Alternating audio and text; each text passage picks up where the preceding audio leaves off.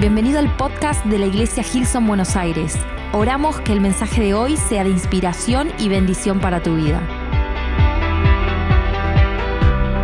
Que vayamos junto al libro de Hebreos capítulo 12 y antes de leer el texto le quiero mandar un saludo bien grande a nuestro equipo en Monterrey, México, que estará conectado con este mensaje y me encanta, como ya lo he dicho en varias ocasiones, lo que está sucediendo semanalmente, lo que estamos viendo antes del lanzamiento. Y no puedo esperar estar ahí con ustedes para seguir conectando y creciendo y avanzando juntos como equipo. Pero Hebreos capítulo 12, versículo 1, me, me, encanta Hebreos 11 y 12.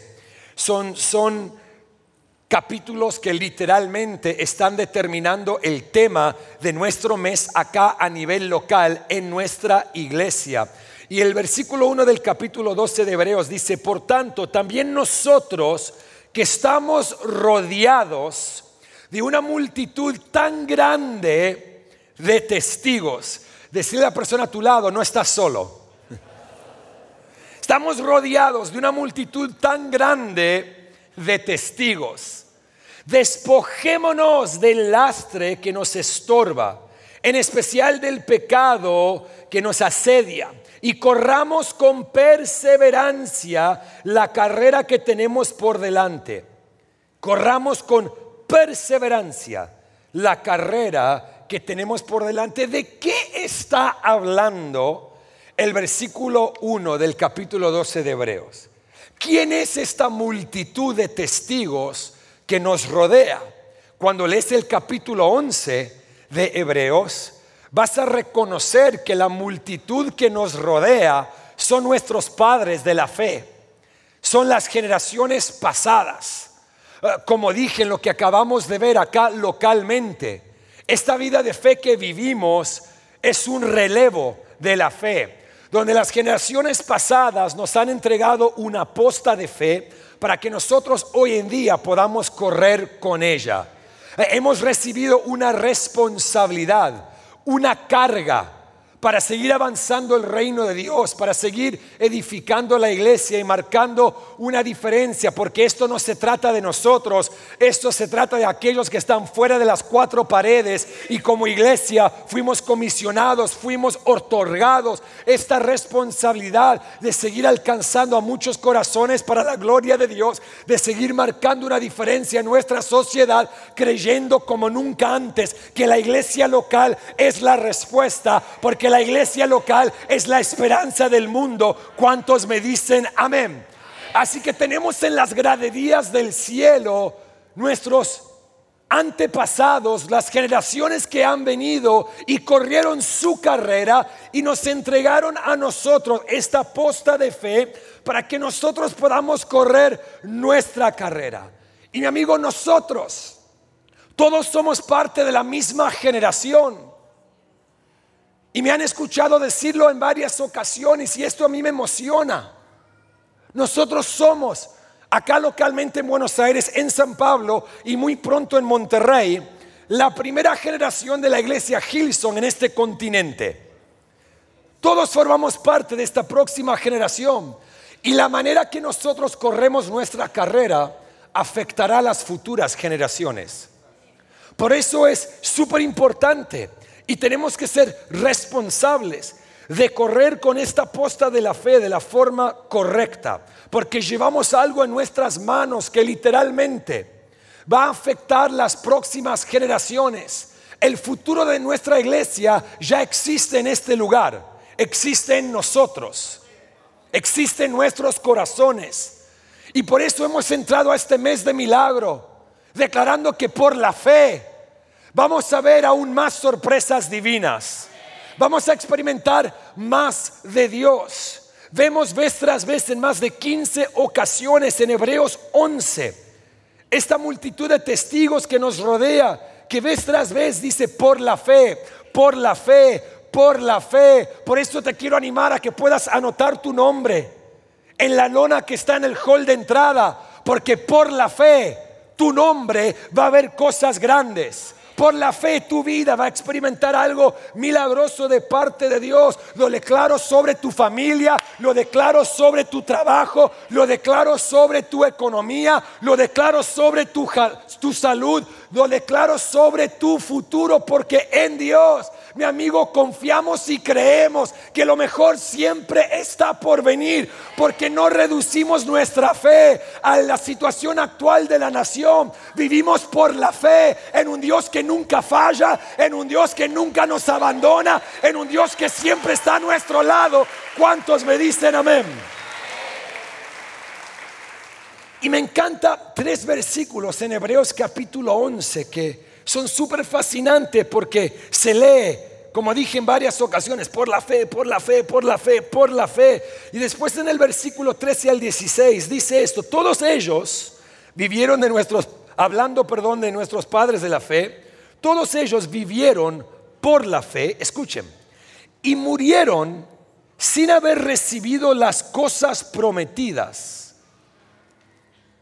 Vivieron por la fe y murieron por la fe. Es una cosa estar lleno de fe cuando las cosas van bien, pero yo quiero vivir la clase de vida que aún en mis últimos momentos, respirando, mis últimos respiros, muero por la fe. Que hasta el último momento, con el último gota de vida, la última gota de vida en mí, le creí a Dios. Me encanta esto porque es súper desafiante. Dice que no solamente vivieron por la fe, murieron sin haber recibido las cosas prometidas, más bien las reconocieron a lo lejos y confesaron que eran extranjeros y peregrinos en la tierra. Mi amigo, nuestra vida en este mundo es pasajera. Somos nada más que peregrinos pero sí tenemos que aprovecharla y la vida es para vivirla y tenemos que marcar una diferencia porque vivimos por la fe. Pero sigue y dice, al expresarse así, claramente dieron a entender que andaban en busca de una patria. Si hubieran estado, si hubieran estado pensando en aquella patria de donde habían emigrado, habrían tenido oportunidad de regresar a ella en otras palabras, no miraban hacia atrás, siempre miraban hacia adelante, porque vivían por la fe. Antes bien anhelaban una patria mejor, es decir, la celestial, y esto me encanta y me desafía. Por lo tanto, Dios no se avergonzó de ser llamado su Dios y les preparó una ciudad. Mi amigo, tenemos que entender todos estos testigos que nos rodean, nuestros antepasados, las generaciones del pasado vivieron por la fe. Y la palabra dice que murieron no viendo lo prometido, pero murieron en fe. Y que porque vivieron y murieron por la fe, Dios no se avergonzó de ser llamado su Dios y le preparó una ciudad, escúchenme bien, es nuestra fe que lo hace a Dios orgulloso de nosotros. No se avergonzó por la fe de ellos, porque tuvieron fe hasta el último momento. Y es nuestra fe que lo hace a Dios orgulloso por nosotros, entendiendo Hebreos 11:6 que sin fe es imposible agradar a Dios y cualquiera que se acerque a Él tiene que creer que Él existe y que Él recompensa a quienes lo buscan. Y este mes de milagros, vamos detrás de una recompensa divina. Vamos detrás de una recompensa inusual donde por la fe vamos a ver cosas cambiar en nuestras vidas, vamos a ver lo milagroso levantarse en nuestra familia, vamos a ver puertas abrirse en nuestras vidas por la fe. Me encanta esta historia en Marcos capítulo 5. Es una historia conocida hay varias cosas que suceden en todo el capítulo de Marcos 5, pero quiero resaltar unas dos cosas nada más. En primer lugar, Jesús salió de, un barco porque volvió del otro lado del lago y se le presenta un hombre, un líder de la sinagoga llamado Jairo. Y Jairo le dice a Jesús, mi, mi hija está muriendo, ¿podéis venir a mi casa? Señor tiene, el Señor tiene compasión sobre la petición de Jairo. Dice, vamos para tu casa. Y mientras están en camino, porque todos los milagros del Señor sucedió cuando Él estaba en camino a otro lado. Le interrumpió una mujer que por 12 años sufrió un flujo de sangre, 12 años, 12 años. Buscó respuesta en muchos lugares, no recibió la respuesta, pero con fe se acercó a Jesús, tocó su manto e instantáneamente fue sanada. Y a donde quiero entrar a la historia es lo que sucede del versículo 35 en adelante. Después de que esta mujer fue sanada de su flujo de sangre, el versículo 35 dice, todavía estaba hablando Jesús cuando llegaron unos hombres de la casa de Jairo, jefe de la sinagoga, para decirle, tu hija ha muerto, ¿para qué seguís molestando al maestro? Y me encanta lo que sucede en el versículo 36. Sin hacer caso de la noticia, sin hacer caso de la noticia, Jesús le dijo al jefe de la sinagoga, no tengas miedo, cree nada más sin hacer caso de la noticia. Le dijo, no tengas miedo, cree nada más. Mi pregunta para vos en esta tarde es, ¿a qué le vas a hacer caso? ¿A qué le vas a hacer caso? Jesús terminó de sanar una mujer con flujo de sangre, sin saber que lo iba a hacer, porque la mujer se le acercó de atrás sin saber quién lo tocó. Una obra milagrosa acabó de suceder. Y vienen noticias negativas. Jairo, no molestes más al Señor, tu hija está muerta y me encanta que él ignoró. No le hizo caso a las noticias negativas. No le hizo caso a la condición actual. No la ignoró, simplemente no la hizo caso porque él sabía lo que él podía hacer en medio de una situación que parecía ser imposible. Mi amigo, ¿a qué le vas a hacer caso en estos días que estamos viviendo como nación? ¿A qué le vas a hacer caso en tu lugar de trabajo enfrentando ese desafío en medio de una tormenta? ¿A qué le vas a hacer caso? ¿Vamos a permitir que las noticias negativas determinen cómo corremos con nuestra posta de fe? ¿Vamos a dejar que la duda que se levanta en medio de tiempos de incertidumbre determine nuestros pasos de fe? ¿Vamos a permitir que el temor nos robe las posibilidades de ver lo milagroso en nuestra casa, yo digo que no. Porque vamos a ignorar las noticias negativas, porque por la fe yo creo que hemos entrado a un mes de milagros donde Dios nos va a sorprender. Dios le va a callar la boca a muchos por lo que Él hace en medio de estos tiempos. ¿Cuántos me dicen amén? Pero tenemos que responder de forma personal. ¿A qué le voy a hacer caso? Uy, si, yo le hubiera hecho caso a tantas personas que me, que me dieron noticias negativas de lo que no era posible, de lo que no íbamos a lograr, de lo que no íbamos a ver, hoy no estaría parado sobre esta plataforma enfrente de ustedes anoche. Tuve la gran posibilidad acá localmente en Buenos Aires de predicar en la zona oeste de nuestra ciudad, en un lugar llamado González Catán. Tuve que pasar migraciones para llegar ahí. El séptimo año de este congreso y me encantó conectar con el equipo de esa iglesia. Y uno de los pastores contaba que hace siete años atrás, cuando quería comenzar su congreso, le contó a pastores amigos, le contó a personas de fe y le dijeron, no lo hagas porque no tendrás éxito. No lo hagas porque nadie va a venir. No lo hagas porque no le escuchaste bien a Dios. Y a mí me encanta que este nuevo amigo mío ignoró las noticias y tomó un paso por la fe. Y anoche celebrando el séptimo congreso con el lugar repleto, personas siendo transformadas porque una persona decidió ignorar las noticias negativas de los demás y confiar en Dios y ver lo que solamente Él puede hacer. ¿A qué le vas a hacer caso? Joven, ¿le vas a hacer caso a aquellos que te dicen, no vale la pena pararte firme sobre tus convicciones? Viví como los demás. Hace lo que los demás hacen. ¿A quién le vas a hacer caso que tu fe es irrelevante en estos tiempos? De que Dios no puede hacer algo contigo. ¿A quién le vas a hacer caso?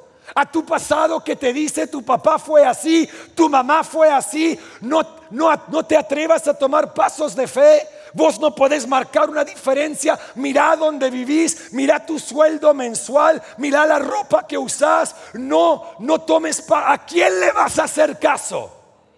Porque Dios dice de que sos una nación santa, un pueblo escogido que Dios te apartó, que Dios puso grandeza en tu corazón, de que Él puede usar las personas más imperfectas para marcar una diferencia para la gloria de su nombre. ¿A quién le vas a hacer caso? Tenemos que ignorar ciertas noticias y sin temor creer nada más. Porque al que cree, todo le es posible. ¿Cuántos me dicen amén? Después sigue la historia y dice que no dejó que nadie la acompañara excepto Pedro, Jacobo y Juan. El hermano de Jacobo, cuando llegaron a la casa del jefe de la sinagoga, Jesús notó el alboroto y que la gente lloraba y daba grandes alaridos. Entró y les dijo, ¿por qué tanto alboroto y llanto? Como si él no sabía por qué. Estaban lamentando la muerte de, de esta niña pero es tan audaz que hace esta pregunta, ¿por qué? ¿Por qué? La niña no está muerta, sino dormida. Es una locura lo que dice a través del ojo natural. Entonces empezaron a burlarse de él. Y me encanta esto. Pero él los sacó a todos Tomó consigo al padre y a la madre de la niña y a los discípulos que estaban con él y entró a donde estaba la niña. La tomó de la mano y le dijo, Talita cum, que significa niña. A ti te digo, levántate. La niña que tenía 12 años se levantó enseguida y comenzó a andar. Antes este hecho, todos se llenaron de asombro. Él dio órdenes estrictas de que nadie se enterara de lo ocurrido como si nadie se iba a enterar. Como si en la iglesia no somos chismosos. ¿Viste lo que hizo? ¿Viste lo que pasó? Levantó una, una niña de la muerte, como si nadie se iba a enterar. Después dice, y les mandó que le dieran a comer, que le dieran de comer a la niña. A mí me encanta un milagro que termina con comida. Me encanta. Me encanta. Pero quiero que notemos de que cuando se burlaron, aquellos que estaban gritando con llantos por la situación actual, aquellos que se burlaron cuando él dijo, está muerta, está dormida, no está muerta, dice que él los sacó a todos afuera, los dejó afuera de la habitación. ¿Por qué? Porque un entorno es sumamente importante para ver lo milagroso. Él no quería esa negatividad dentro del entorno que tenía una imposibilidad natural, pero que él sabía que él podía producir un milagro. Y los dejó afuera. Mi pregunta para vos es, ¿qué tenés que dejar afuera en tu vida? Hay veces que tenés que dejar afuera ciertas cosas para que lo milagroso pueda levantarse. Mi amigo, muchas veces el entorno que te rodea puede limitar o ayudar a producir un milagro. Un entorno correcto que está lleno de fe es la receta para que lo milagroso pueda fluir. Este mes de milagros venía a la casa de Dios con una determinación de dejar afuera en la fila tu desánimo, tu queja, tus dudas, tu dolor, tu incertidumbre, las palabras negativas que fueron declaradas sobre tu vida. Porque si podemos crear un entorno eléctrico que está lleno de fe, yo creo que nuestro testimonio a fin de mes va a ser que por la fe vimos lo imposible transformarse en lo posible, porque Dios sobró en medio de nosotros. El entorno es sumamente importante. Por eso como iglesia siempre vamos a darnos para crear un entorno de fe, donde dejamos afuera las cosas que tenemos que dejar afuera. Porque mi amigo, si no dejamos afuera ciertas cosas, las cosas muertas jamás se van a levantar. Cuando dejamos afuera lo incorrecto, Dios puede obrar lo milagroso. Y en tiempos como estos, más que nunca, cuando llegamos a la casa de Dios, dejemos afuera nuestras dudas, dejemos afuera nuestros temores, dejemos afuera nuestra incertidumbre, porque estamos creando un entorno de fe. Y es en ese entorno que lo milagroso va a levantar cosas muertas y nuestras vidas jamás serán igual. Yo declaro sobre tu familia, sobre tu vida, este mes de milagros, que Dios te va a sorprender. Lo que por mucho tiempo le ha has creído a Dios y pensás que no ha llegado la respuesta, Dios va a acelerar la respuesta. Y este mes es un mes de lo sobrenatural en la vida de nuestra iglesia, porque por la fe, porque por la fe, Susana vio, porque por la fe, Natanael vio, porque por la fe, Tony vio, porque por la fe, Estela vio, porque por la fe Chris y Lucy vieron, porque por la fe vamos a tener nuestra iglesia sacudida por una obra milagrosa este mes como nunca antes. ¿Cuántos me dicen amén? Yo veo a tus hijos en la casa adorando a Dios contigo, mujer por tanto tiempo le has creído a Dios por tu esposo y todavía no ha llegado. Mi énfasis está en la palabra todavía, pero este mes de milagros, por la fe, tu esposo estará a tu lado en el nombre de Jesús. Por la fe, tu cuerpo se sanará. Por la fe, la provisión vendrá en el nombre de Jesús. Gracias por escucharnos hoy.